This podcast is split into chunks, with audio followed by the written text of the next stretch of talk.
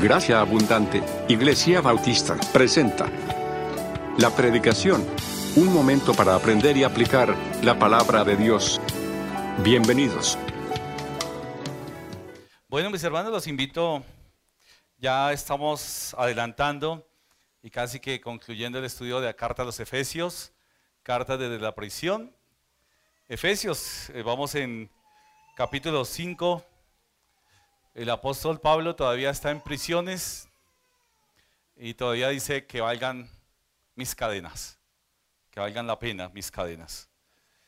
Efesios capítulo 5, ya hemos avanzado parte de este, de este capítulo y recordando cómo a partir del 4, una parte práctica, donde el apóstol nos no solamente nos enseñó del 1 al 3, recordemos, sino a partir del 4 la práctica, el ejercicio de la práctica. Cómo hacer lo que nos ha enseñado. Es decir, cómo es el desarrollo y el resultado de lo que hemos aprendido en cuanto a doctrina.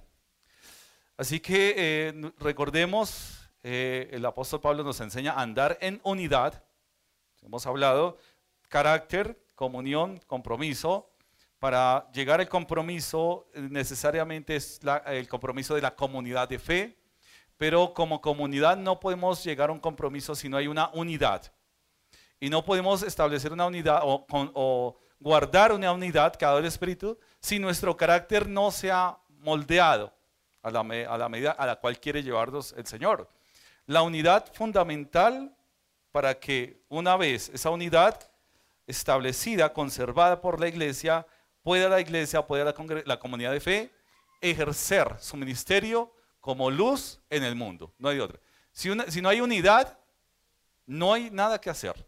Estamos perdiendo eh, la batalla, estamos perdiendo el año, como se diría. Por eso el andar en unidad es fundamental y el apóstol Pablo nos ha enseñado, capítulo 4 del versículo 1 al 16, cómo andar en unidad. Pero también nos habla de andar en pureza. Y acordémonos que tenemos que despojarnos, ¿cierto? Que eh, vestirnos de, es decir, despojarnos de esa vieja naturaleza, bañarnos, limpiarnos, vestirnos de una nueva naturaleza y desechar ese vestido viejo, deséchenlo, no lo guarden. A, veces nosotros somos, hay un programa creo que se llama acumuladores. ¿Sí lo han escuchado? Acumuladores. Y comienzan a acumular, acumular cosas y un poco de basura que, que tienen y tienen que despojarse de estas cosas. Y a veces somos acumuladores. Comenzamos a recurrir a nuestra vieja naturaleza y, no andamos en pureza. Pero también el apóstol Pablo en el capítulo 5 comienza a enseñarnos que no solamente la unidad, la pureza, sino básico andar en amor. Porque una cosa es de hablar del amor, otra cosa es ser imitadores de aquel quien es amor. Por eso capítulo 5 dice, sed pues imitadores de Dios. Así que es un lenguaje muy claro, muy claro, y, la, recurrencia o el, ejemplo que dábamos era el mimo, ¿no? El mimo imita todo, todo, todo. Uno va por la calle y hace todo, ¿cierto? Esos mimos que encuentra uno por la séptima y comienzan a imitarlo.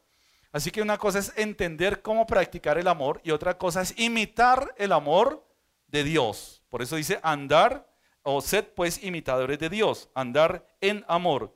Pero ahora nos sigue enseñando que no solamente, o más allá, seguir andando, andar en la luz. ¿Cierto? Capítulo 5, hemos visto del 7 al 14. Que no seáis pues partícipes con ellos y habla de una vida anterior, nuestra vieja naturaleza que estaba en tinieblas, tinieblas, ¿cierto? Y ahora nos invita a andar en luz. Y nos dice, final, el versículo 15, que miremos, pues con diligencia, cómo andéis, no como necios, sino como sabios. A partir del, del, versículo que inicia ese, ese pasaje, inicia en el versículo 13 diciendo, mas todas las cosas, cuando son puestas en evidencia por la luz, son hechas manifiestas porque la luz es lo que manifiesta todo. Por lo cual dice, despiértate, tú que duermes, Dígale a su hermano, si está ahí como medio atontado, ¿cierto? Despiértate, tú que duermes, dice acá. Y levántate de los muertos y te, alumbrará Cristo. Mirad pues con diligencia cómo andéis, no como necios, sino como sabios, aprovechando bien el tiempo, porque los días son malos. Por tanto, no seáis insensatos, sino entendidos de cuál sea la voluntad del Señor. No os embriaguéis con vino, en lo cual hay disolución. Antes bien, sed llenos del Espíritu, hablando entre vosotros con salmos, con himnos y cánticos espirituales, cantando y alabando al Señor en vuestros corazones, dando siempre gracias por todo al Dios y Padre en el nombre de nuestro Señor Jesucristo. Y 21, someteos unos a otros en el temor de Dios. Padre y Dios maravilloso, agradecemos por tu palabra, tu palabra es verdad, tu palabra es esa lumbrera, Señor, que ilumina nuestro camino, que nos hace ver las cosas tal como son en la realidad, como tú las ves, Señor. Muestras el mundo como está, la condición del mundo. Muestra, Señor, nuestra condición frente a ti, Padre Santo. Señor, y gracias porque esa luz hace ver la suciedad, Señor, en la cual nosotros estamos, Señor. Y que en un tiempo andábamos en tinieblas, pero hoy, Señor, gracias porque somos iluminados por tu luz. Padre amado, te agradecemos y te pedimos que nos ilumines en este estudio, Señor, para que no solamente conozcamos, sino también podamos entender y aplicar tu perfecta palabra, Señor, para nuestras vidas. Señor, con el propósito de que tu iglesia sea edificada y tu nombre, Señor, sea engrandecido por siempre. En el nombre de Jesús. Amén. Mas todas las cosas, cuando son puestas en evidencia por la luz, ¿son qué? Son hechas, son puestas, son hechas manifiestas porque la luz es lo que manifiesta todo.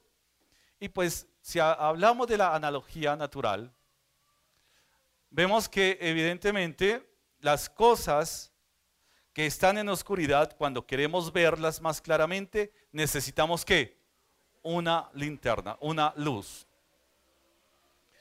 No hay nada más seguro para evidenciar estas cosas que la luz de Cristo, la luz del Evangelio y la luz de la palabra, que es la luz perfecta, que hace ver las cosas como realmente son.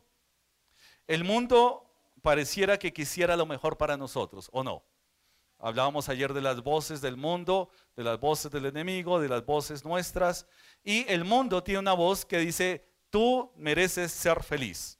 Por lo tanto, para que tú seas feliz, tienes que lograr y luchar para que tú seas muy feliz. Y curiosamente, en otros contextos que se llaman también cristianos, lo que enseñan es la felicidad del hombre. Así que lo que se enseña es que el hombre merece ser feliz, que el hombre merece ser próspero, que el hombre merece una vida cómoda, que el hombre merece y merece y merece. Pero cuando vamos a la palabra, el único merecimiento que nosotros tenemos es cuál? La muerte del infierno. No hay nada más que, que el hombre en su estado natural merezca, porque el hombre no es merecedor de nada. El hombre no ha podido crear el mundo, por lo tanto el hombre no puede merecer el mundo. El hombre no ha traído la salvación, por lo tanto ni siquiera la salvación es un merecimiento del hombre. Todo ha sido dado por Dios y también cuando hablamos de merecimiento tendríamos que decirle, Señor, no te necesito.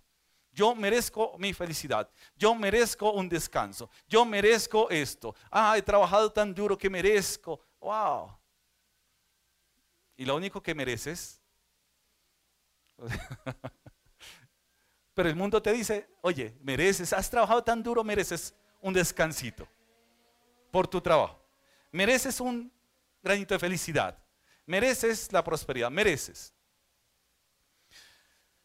La Biblia cuando habla de la luz, vemos claramente que no es un merecimiento, sino que la salvación como tal es un regalo. No hay nadie que merezca la salvación. No hay nadie que diga, he trabajado lo suficiente y por lo tanto merezco ir al cielo. ¿Alguien puede decir eso acá? Nadie. Absolutamente ninguno de nosotros podemos decir que nuestras obras, que nuestra conducta es un boleto para entrar al cielo. Si eso fuera posible, mis hermanos, la pregunta sería, ¿para qué Cristo? ¿Para qué vino Cristo si yo merezco estas cosas? Pero Cristo vino, acordemos que el Evangelio, los cuatro puntos cardinales del Evangelio, ¿por qué nace Cristo? ¿Por qué muere Cristo? ¿Por qué resucita y por qué asciende Cristo? Cuatro puntos cardinales del Evangelio que nos hacen entender que todas las cosas han sido por, creadas por Él, para Él. Así que no hay nada que nosotros podamos reclamar como propio. Así que si en, otra, en, otro, en otro tiempo nosotros caminábamos seguros y que todo lo que pisara la planta de nuestros pies era perteneciente para nosotros, tenemos que desbaratar esas doctrinas. Eso es otra cosa lo que quiere decir. Nosotros, por gracia, Efesios nos ha explicado en el primer, eh, el primer capítulo todas las bendiciones espirituales, todas las bendiciones celestiales. No se ha reservado nada el Padre a través de su Hijo para darnos todo. ¿Ya? Tremendo. ¿Por qué seguimos luchando? ¿Y por qué seguimos sufriendo? ¿Y por qué decimos pare de sufrir? ¿Sí? ¿Se han escuchado? Eso, es pare de sufrir y eso es así de gente. Acá vamos a colocar un letrero que dice, venga a sufrir. A ver si llenamos este espacio. y si no nos da resultado, ¿sí vamos ahí? Porque realmente sufrimos con Cristo. ¿O no? Claro. Si no llevamos esa carga, si no nos identificamos en su muerte, en su, en su sepultura, estamos perdidos. La luz va a hacer evidencia de nuestro pecado y por eso habla antes de qué? andar en la luz, va a hablar de la luz, pero andar en amor. Despojándonos de esas cosas. Hay unas conductas que en otro tiempo, decía el apóstol Pablo, versículo 8, porque en otro tiempo erais qué? Tinieblas, mas ahora sois qué? Luz en el Señor. Por eso dice que ahora todas las cosas las vemos más claramente. el ejemplo de los mineros, que ya lo hemos dado, es un minero que está trabajando y eh, en las minas, pues es una mina de carbón, una mina, los mineros ¿cómo están? Sucios, eh, malolientes por todas las cosas, las condiciones, sudados, todo.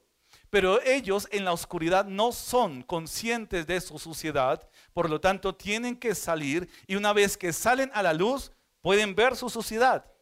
Y esta es la luz del Evangelio, es la ley que hace ver, primero que todo, el propósito de la ley es mostrar que nuestro pecado para enseñarnos un carácter de un Dios santo.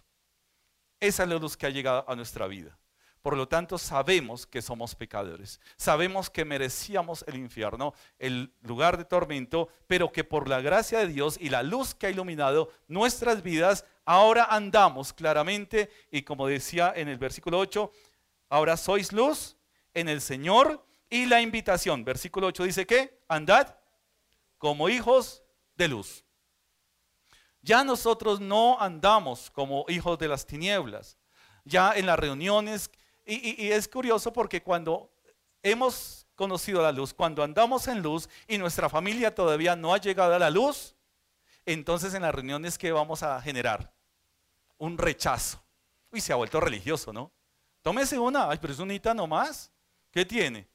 Y, y los chistes, ¿y por qué no se rió de ese chiste que era tan bueno? porque ya esas cosas no, no son graciosas para nosotros, porque ya esos efectos no están sobre nosotros. Ese poder de las tinieblas ha, sido despojado gracias a la obra de Cristo. Eh, el hermano Víctor decía que sí, tenemos un poder, pero no es un poder por iniciativa personal, sino es un poder que ha sido dado por quién? Por Cristo. Ya no peleamos, eh, alguna vez decíamos, no peleamos por la victoria, sino desde la victoria. Es diferente. ¿Cierto? Así que cuando ustedes a veces responden bendecido, prosperado en victoria, esa victoria es la que ha sido ganada por Cristo, no suya, es por Cristo. Por lo cual dice, versículo 14, despiértate, tú que duermes, y levántate de los muertos y te alumbrará Cristo. Pues algunos comentaristas, algunos estudiosos dicen, ¿quién sabe de dónde el apóstol Pablo sacó este versículo? Lo sacó debajo de la manga porque no hay nada que dice por lo cual, pero hay uno muy parecido en Isaías 61, capítulo 60 del libro de Isaías, hablando a un pueblo. Y por ahí incluso había escuchado alguna, alguna canción alguna vez. Levántate, resplandece, porque ha venido tu luz y la gloria de Jehová ha nacido sobre ti. Así que nadie puede resplandecer, nadie puede ser luz si primero esa luz no ha venido y transformado su vida. Nadie puede ser luz. Sí, y por un lado, ser luz significa que hemos sido llamados con un propósito y en el Sermón del Monte, las damas están estudiando esto, somos llamados a qué? A ser luz del mundo. La diferencia a veces, eh, y, y el ejemplo es que podemos ser linternas y acá parece que está hablando de una linterna que no tiene baterías. ¿Qué pasa con una linterna que no tiene baterías? No alumbra. Es linterna, pero le falta, no está haciendo nada. Lo mismo. No podemos ser linternas bonitas, bien cuidaditas, Energizer o Everready, todas bonitas las linternas. Pero ¿de qué sirve una linterna simple. ¿De qué nosotros podemos vanagloriarnos de ser cristianos, de ser hijos del rey, si no afectamos al mundo y por el contrario asimilamos la conducta del mundo? ¿De qué sirve eso? El mundo va a decir igual que el mundo. Yo les decía que en algún momento cuando yo me aparté de los caminos y que por gracia de Dios eh, eh, aprendo en la palabra que nada nos podrá separar del amor de Dios. Nosotros podemos tener unas crisis en donde podemos, no queremos saber nada y que en esa época de universidad yo les decía, les comentaba que unos compañeros me decían, usted es un cristiano chévere. Usted toma como nosotros, usted no es un fanático, es chévere y baila, hasta baila mejor que un cristiano. No, mentira, nunca baile mejor que un, que un mundano. No. Pero qué tristeza, eh, eso da risa, pero realmente es una tristeza. Es un testimonio triste cuando nos dicen cristianos chéveres. Porque quiere decir que no estamos marcando diferencia con el mundo. Cuando nos reímos de los mismos chistes de doble sentido que se ríe el mundo, cuando vemos las mismas cosas que ve el mundo, cuando celebramos las mismas cosas que el mundo celebra, ¿cuál diferencia estamos marcando nosotros. Eh, el hermano Víctor hablaba del Día de las Madres, ¿no? Que algo dijo, ¿no? Creo que felicitó a las madres.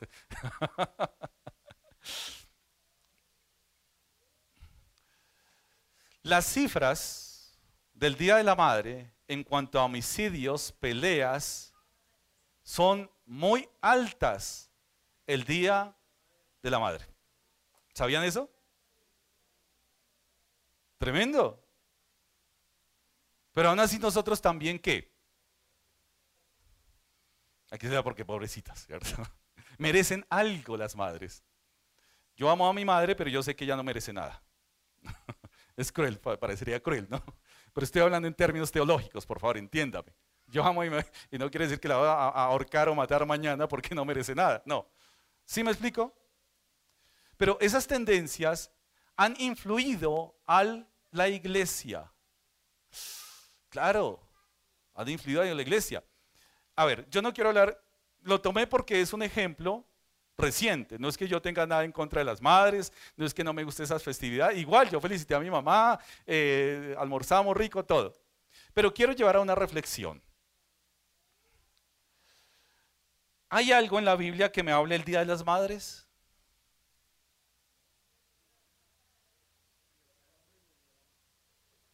En la Biblia, ¿a quién se exalta? ¿Al padre o a la madre? Honra a tu padre y a tu madre. ¿Sí o no? Pero ¿por qué el Día del Padre no tiene la misma connotación del Día de la Madre? ¿Se ha hecho esa pregunta?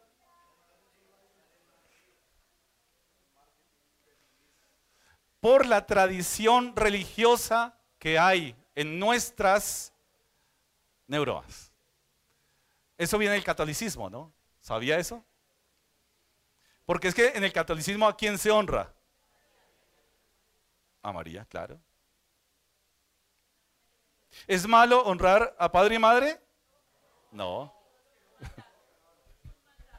es un mandato. Pero ¿cómo estamos honrando a nuestras madres hoy en día?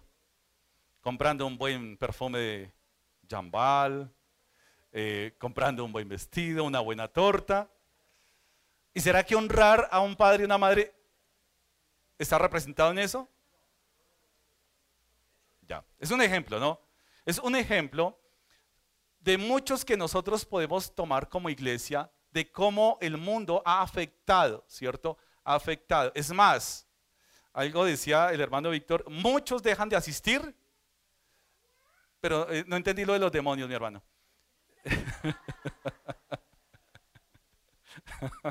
si era un demonio de espíritu de madre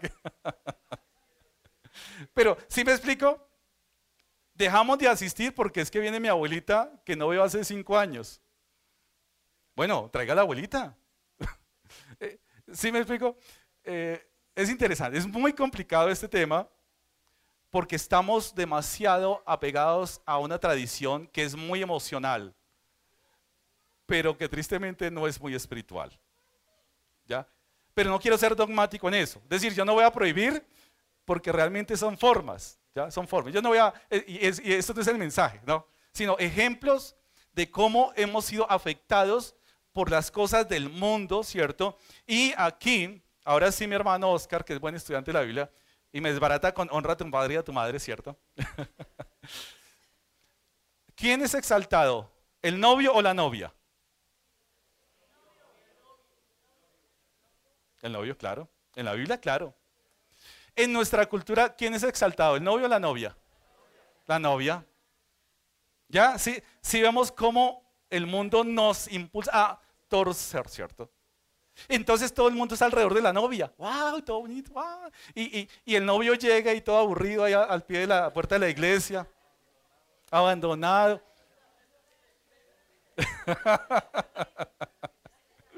y hermano, así que no se va a entristecer. Johanna va a llegar divina. Sí, pero son cosas que traemos como tradición y que a veces no nos preguntamos ¿y por qué? Vivimos. Pero mi hermano, nosotros tenemos una mente de Cristo y la mente de Cristo nos lleva a estar en crisis siempre. Crisis es que llegamos a un momento y tenemos que tomar una decisión y que la mejor decisión es la que encontramos acá. La mejor decisión no siempre es la que nos guste. Porque no siempre lo que me guste es lo mejor. Así que andar en luces es, marque la diferencia. Entonces, hay muchas madres en la familia, tráigalas a la iglesia. Uy, tan charro. Yo estaba pensando en, en, el corral, corral gourmet o algo así. Pero un culto al servicio, qué charrera, ¿no? Un día la madre ir a la iglesia, pero sí ve cómo estamos afectados por el mundo. No que dice el pastor. No, yo no quiero ser dogmático en eso.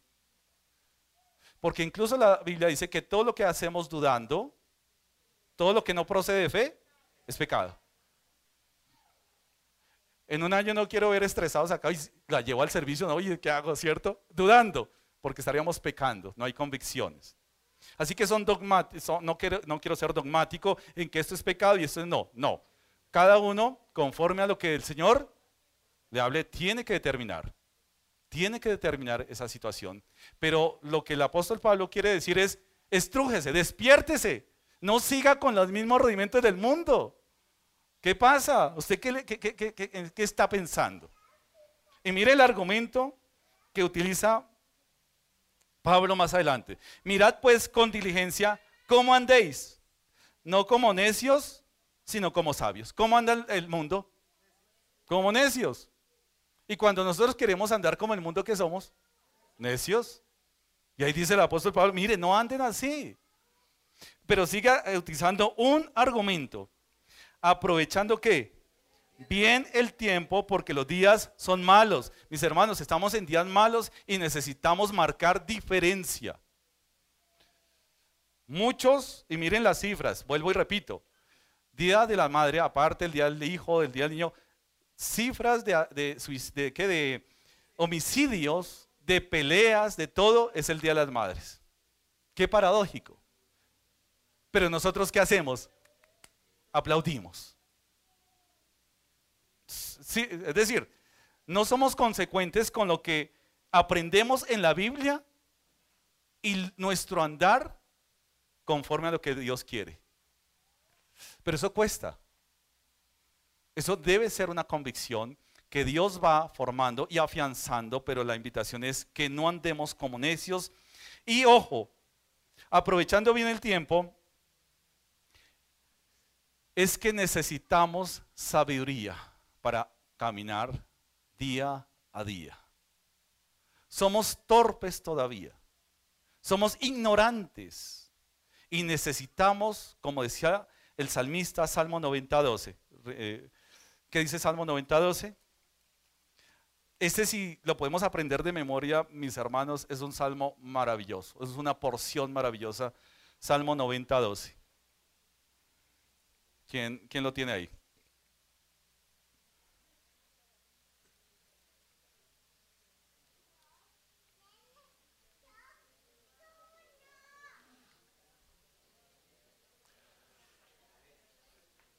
¿Podría ser su oración? Sí. 90 No. Bueno, lo leo. ¿Enséñanos qué?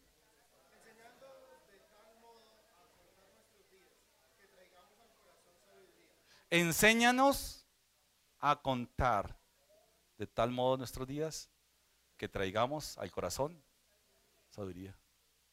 Mis hermanos, necesitamos que el Señor nos dé sabiduría. Usted no sabe cuándo va a estar empaquetado una cajita de madera. No sabemos. Puede ser ahorita la salida. ¿Cómo quiere usted que el Señor lo encuentre o el Señor se lo lleve?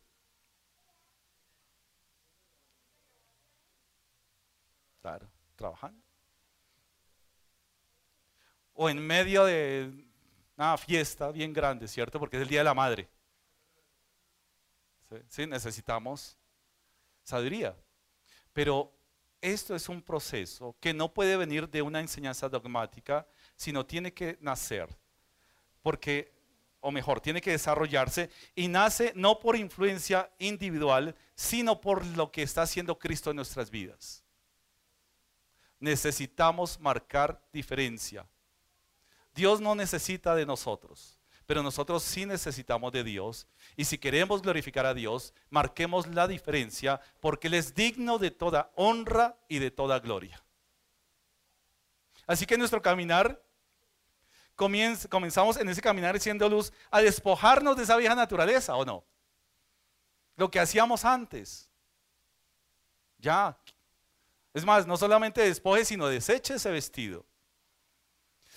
A veces eh, entramos en diálogos y, a veces escuchamos en diálogos en donde algunos, como testimonio, se jactan de las cosas que hacían en el mundo. Uy, es que hoy mató uno, antes mataba cinco. Uy, yo era esto y hacía aquello. Y como que hay algo todavía de, de, de, de como de ego ahí haciendo estas cosas. No. Diríamos, uy, El testimonio, cristiano chévere. No podemos ser cristianos chéveres. Para mí fue una experiencia terrible. ¿Qué tal el Señor me hubiera llamado y si soy cristiano chévere es que no fui cristiano y no fui nacido de nuevo en ese momento? ¿Por qué? Porque seguía haciendo las cosas del mundo. Sigue diciendo, y miren, y acordemos que el apóstol Pablo está diciendo muy en su, en su en su corazón, que valgan la, pena mis cadenas.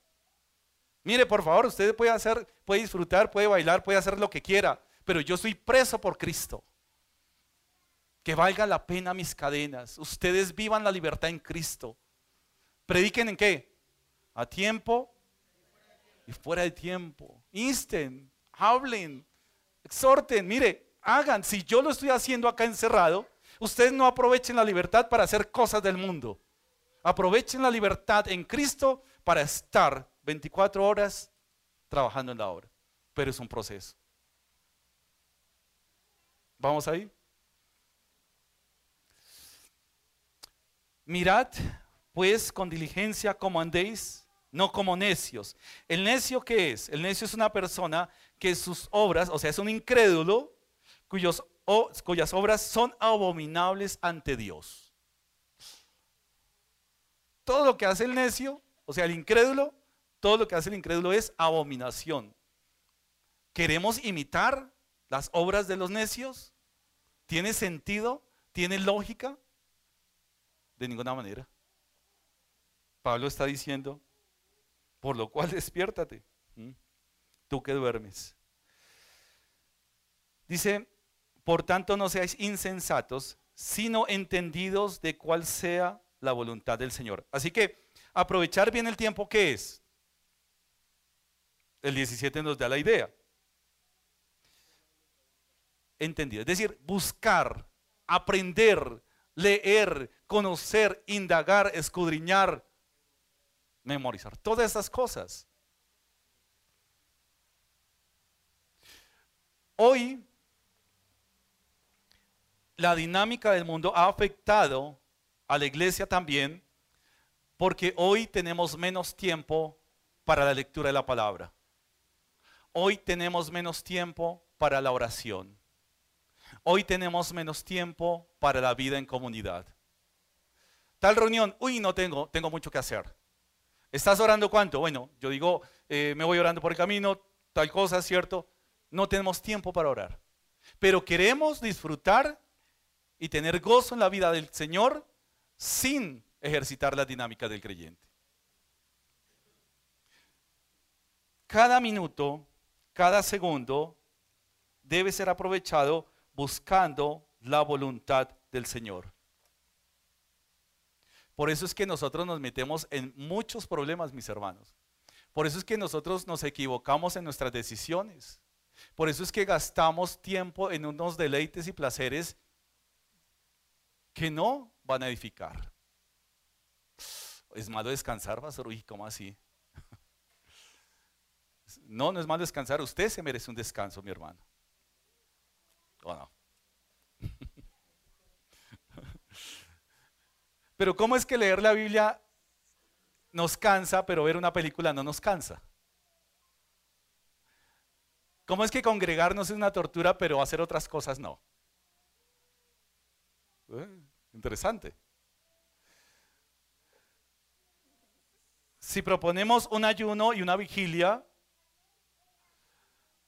y proponemos un asado, ¿a cuál va usted? Qué carnales, ¿no?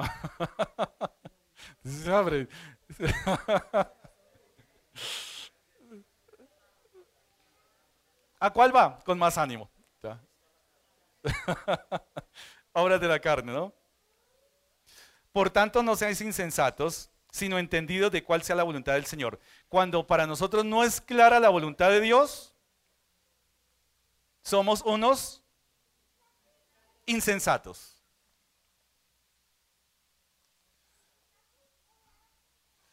¿Quiénes son los insensatos? A ver, levanten las manos. Ah, bueno, gracias. Este, este no, es mensaje, no es para ustedes este mensaje, pero voy a hacer un paréntesis. Tampoco es para mí, yo hice un paréntesis para mi vida.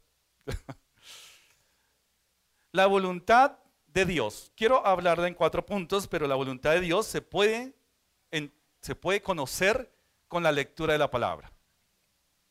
Usted la voluntad de Dios no la va a encontrar en el hombre araña, ni, en esas cosas. yo sufro por eso porque a mí me gustan esas cosas. ¿O no? Capitán, uy, mi hermano, ¿cómo sabe? ¿Qué teología de Marvel? Le han contado. Yo, yo, yo ah, veo esas cosas por ilustraciones. Pero sí, sí me explico por qué eso nos fascina y podemos estar tres horas atentos pero 45 minutos de predicación.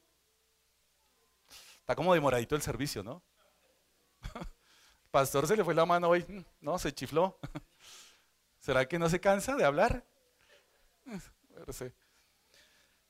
¿Quiero conocer la voluntad de Dios? Por supuesto. ¿Puedo conocer? ¿Será que Dios está interesado en que conozcamos su voluntad?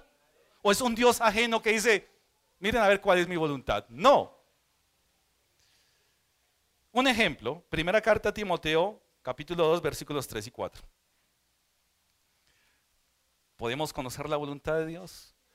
Primera carta a Timoteo 2,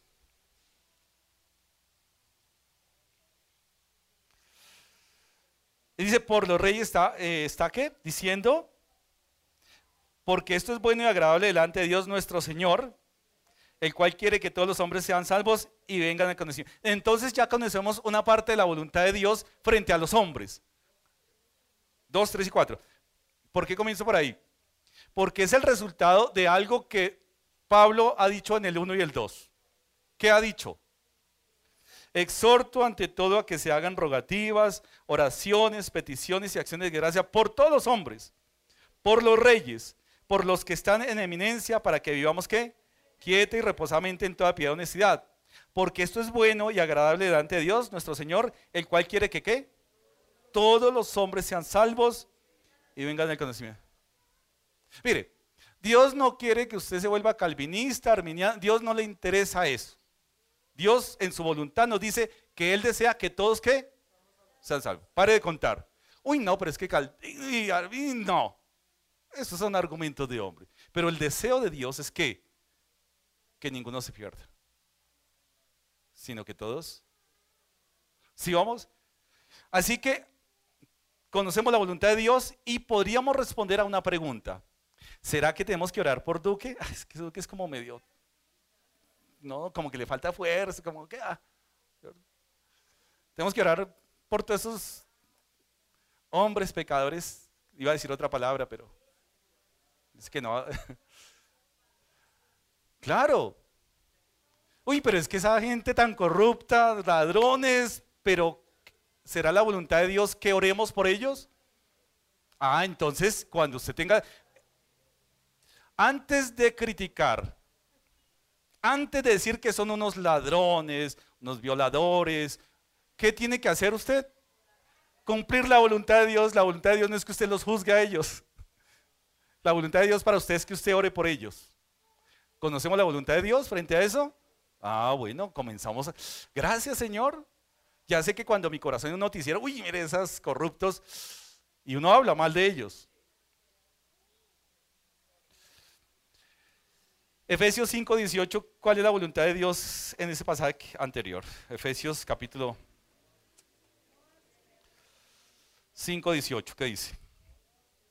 Más adelante. ¿No os embriagues con vino? ¿Será que la voluntad de Dios es que yo ande como ebrio espiritual? ¿O que yo pida la llenura del Espíritu Santo? ¿Cuál es la voluntad de Dios? Señor, entonces, claro, entonces yo ya puedo comenzar a pedir en la voluntad de Dios.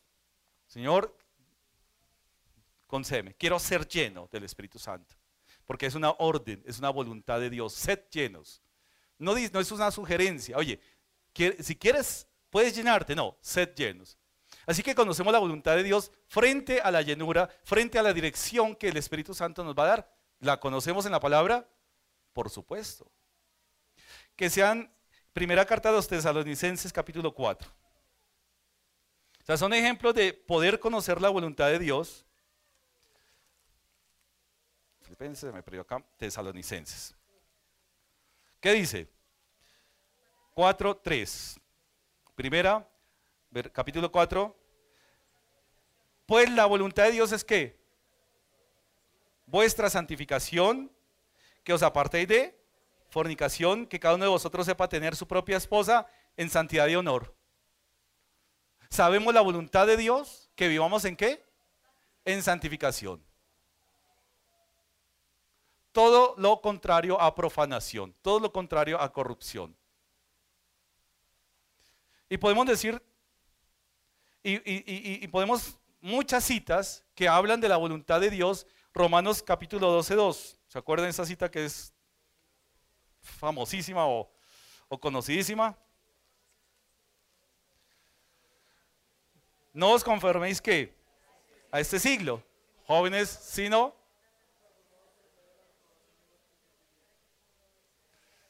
la buena voluntad, ¿cierto? Estamos hablando buena voluntad de Dios.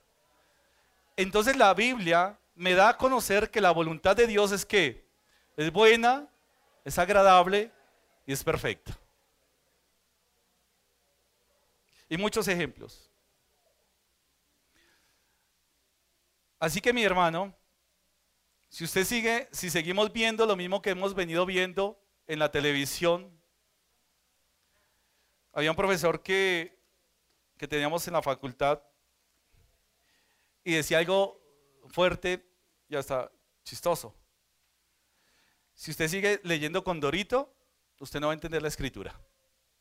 Es decir, si seguimos leyendo cosas ligeras del mundo, si seguimos viendo y buscando cosas del mundo, pues esto no lo vamos a entender. Porque el ejercicio de la voluntad, como dice, es un ejercicio. Ejercitemos, renovándonos. Y renovándonos es un ejercicio constante, continuo, permanente. ¿Qué más dice acá? No os embriaguéis con vino, en lo cual hay disolución. Y atención, mis hermanos. Acá no está hablando de vino, o sea, no está diciendo, no, el, foco no es el vino, ¿cierto? El foco es la llenura. ¿Me explico?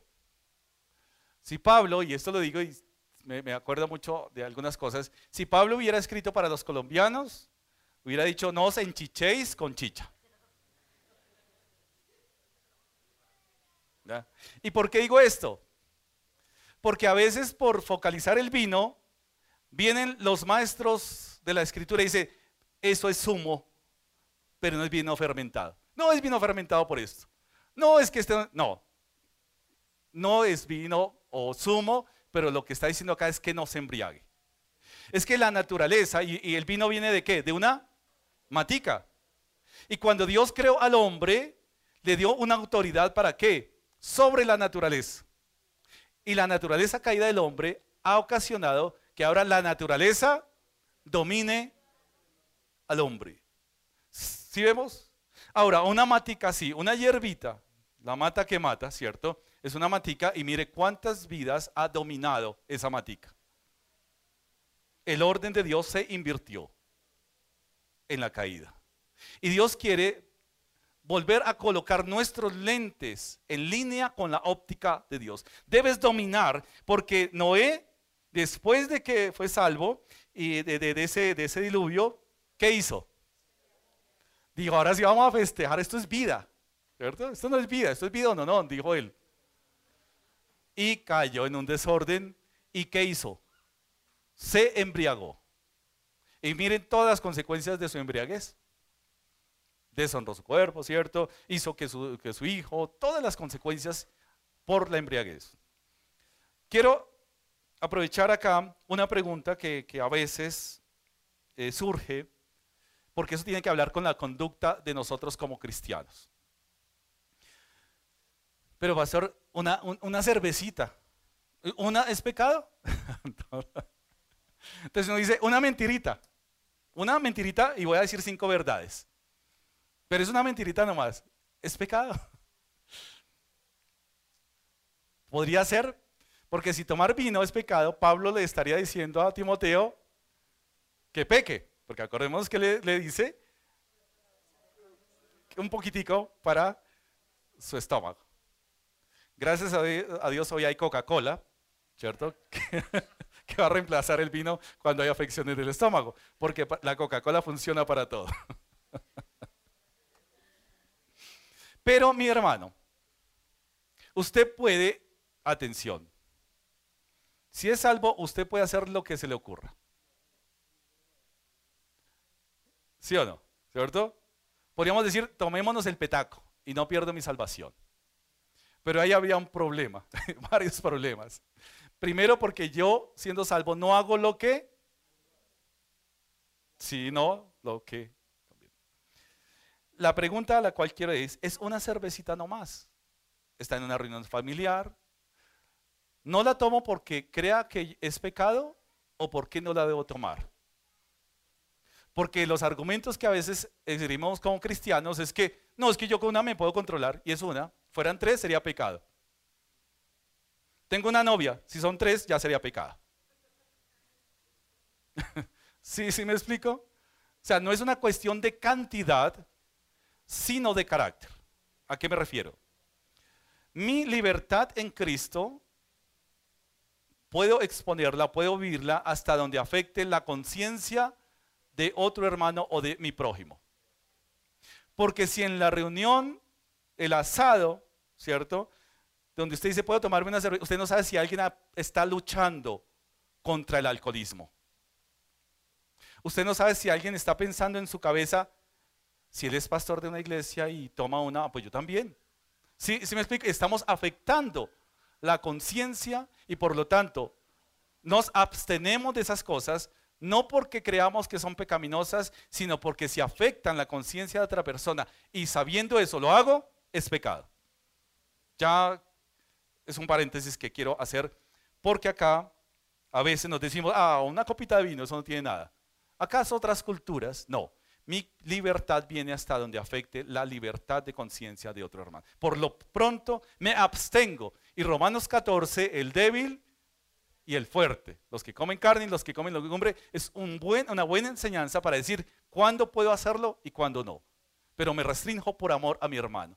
A veces el orgullo, ah, es que yo puedo controlarme, eso no tiene nada. Los cristianos podemos tomar una, una cervecita. Ojo, no podemos llegar a esa arrogancia porque por amor nos abstenemos por no generar algo de conciencia. Y aquí está hablando de que esas cosas no dominen porque eso va a dominar la disolución del vino ¿cierto? Va a dominar la unidad de la iglesia. Y fíjense que Romanos 14 es una ilustración. Podría haber división solamente por qué? Por la comida. Así que todo lo que cause división no debe ser incorporado a la comunidad. Pablo era claro en eso y nos dice, tengo que despojarme.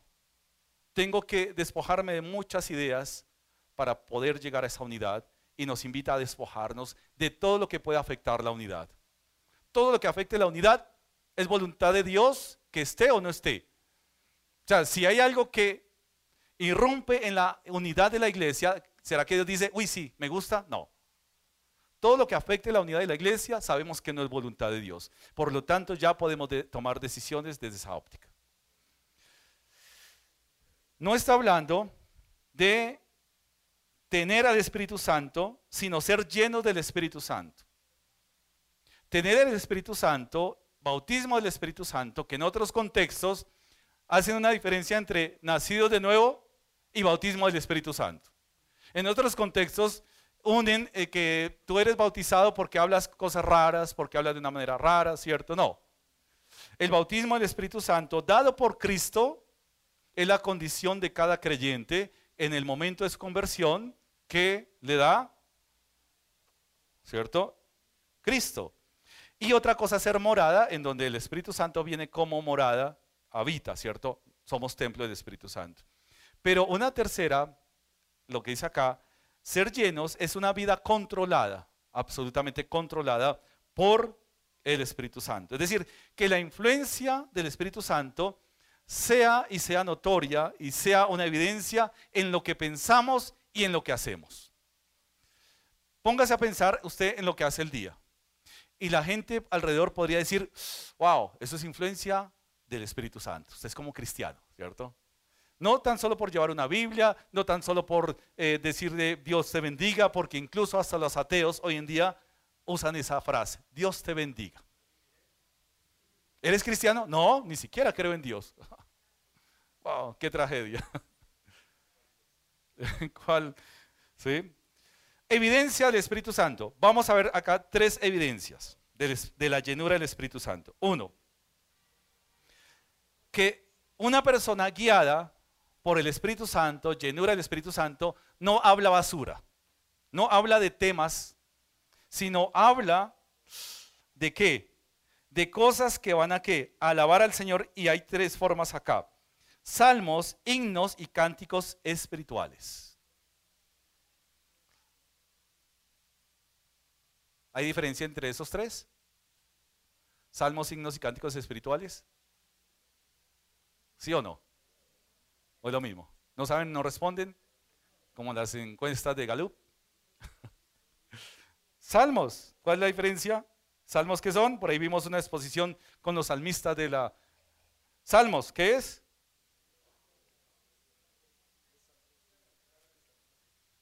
Himnos.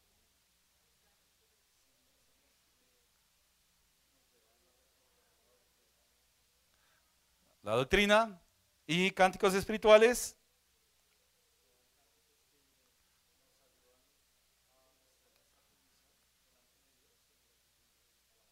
Ok. Y tenemos básicamente dos cosas que hacemos, ¿cierto? Cuando hablamos de adoración y alabanza, ¿cierto? Entonces, dice acá, cantando y alabando al Señor en vuestros corazones. Si estamos tan llenos de esa palabra, que todos nuestros diálogos estén conducidos por el Espíritu Santo, o todavía estamos hablando basura. Seguimos, ¿no? Todavía luchando en nuestros diálogos, renegando el gobierno, renegando el hermano, renegando el vecino, eh, señalando, eh, mirando cosas indebidas, leyendo otras cosas. Todavía estamos, ¿cierto? Nos falta, ¿o no? Esa es la una. Dando siempre gracias por todo al Dios y Padre en el nombre de nuestro Señor Jesucristo. Así que una evidencia, la primera es cuál? Que todos diálogos entre nosotros son conducidos y están representados por qué? Por salmos, himnos y cánticos espirituales. Es decir, un lenguaje bíblico. ¿Usted tiene un lenguaje bíblico 100%? ¿Están todavía casi? ¿Usted le rayaron el carro?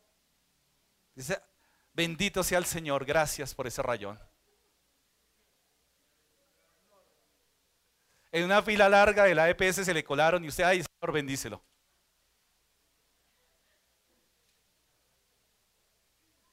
Todavía, ¿cierto? Estamos nos falta ser llenos del Espíritu Santo.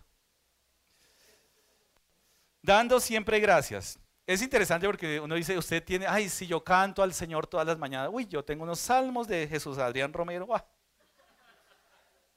que me hacen llorar. y es agradecido con el Señor, uy, claro, yo le doy gracias por todo. Bueno, el ser salmista, el ser agradecido se puede maquillar. ¿Sí me explico? Porque decir, uy, le doy gracias a Dios por, hasta por un vaso de agua. Llega a la casa, ah, se fue el agua. y comienza a renegar. cortaron el agua, cortaron todo. Pero hay algo que no se puede disfrazar. Hay algo que no se puede maquillar hay algo que es evidencia en la congregación por la cual somos identificados. La tercera condición, someteos unos a otros. ¿Usted está dispuesto a someterse a su hermano? Mm. Wow. ¿Está dispuesto a someterse a ese hermano que le cae gordo? Claro, en la iglesia no hay hermanos que caen gordos, ¿no? Todos son divinos. Todos los saludo con el mismo amor. Hermanos, ya comenzamos y vemos la ilustración de Pablo. Nuevamente el mensaje de él, mis hermanos, que mis cadenas valgan la pena. Si yo en mis prisiones los amo a distancia, si yo en mis prisiones doy mi vida por ustedes, si yo en mis prisiones hablo de Cristo, pienso en Cristo, respiro a Cristo y vuelvo a Cristo, ustedes que no están presos, hagan lo mismo. Pero mire lo, paradójico, utilizamos la libertad para aplaudir al mundo.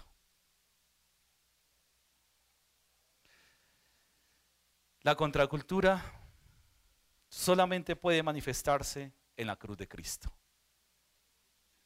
Solamente cuando miramos la cruz de Cristo nos damos cuenta que no somos merecedores de nada.